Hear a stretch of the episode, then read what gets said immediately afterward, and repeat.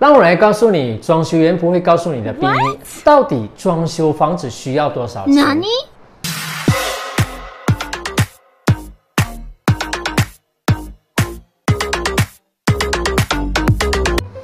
都说买房烦恼，但其实买房后更烦的一件事是房子的装修。我将带你看看装修前前后后，你一估得准备多少的资金。第一个，天花板。装修方面，其实很多人都会忽略了天花板的选择。选对材质加设计到位的天花板，其实它会整个空间加分不少的。像是它能提供视觉上更宽敞的感觉，或为空间增添不一样的氛围等等。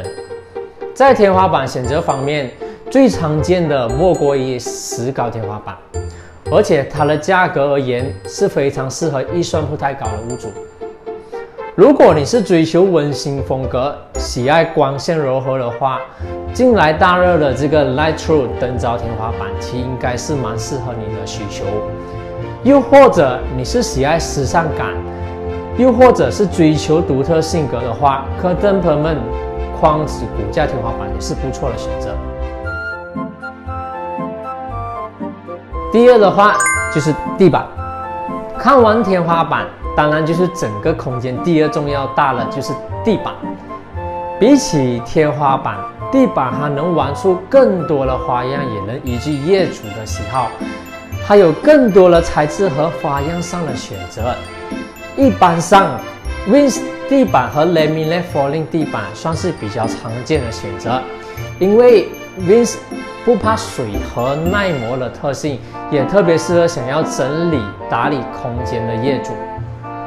若是你是追求自然和大气风格的话，木质地板通常是这类业主的选择。而在商业空间，比如办公环境里面，比较常见的地板类型就是 carpet。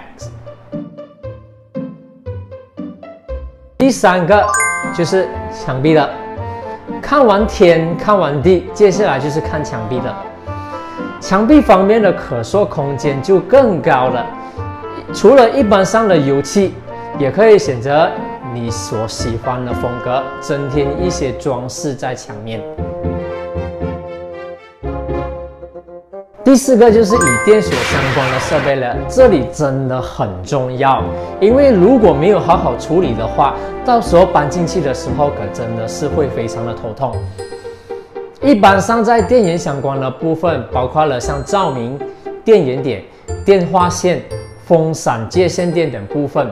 另外要注意的是，市场报价需了解对方是否涵括了材料、人工等费用，特别是厨房等用电量较高的空间，一定要预先做好插座和电力的安排。至于第五个，就是与水所相关的设备。说完电，接下来就是同等重要的水。洗澡、洗碗、洗地都会用到水，因此需要合理安排动线，确保用水区域的水喉设备都齐全，你才可以住得舒服又开心。这里也需要注意的就是市场报价需了解对方是否涵括的材料、人工等费用。接下来第六个的话就是储物空间，无论它是家用空间还是商业空间，储物的地方真的是越多它会越好。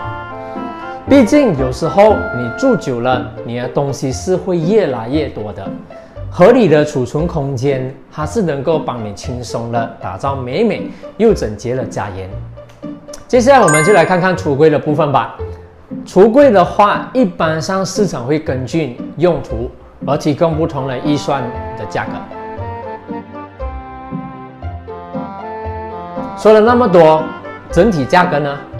看到这里，若是你和我一样对数字敏感度比较弱的话，大概已经是晕头转向了。所以，我们直接根据房产类型所提供大致的预算作为参考用途，会更加的好。另一个最便捷的方式是委托一个值得信赖、经验丰富的装修公司，为你提供装修设计、风格建议、材质选择、安装安排等等，全都一次过搞定，这样就完全不用烦恼。希望这个视频可以帮助到你们。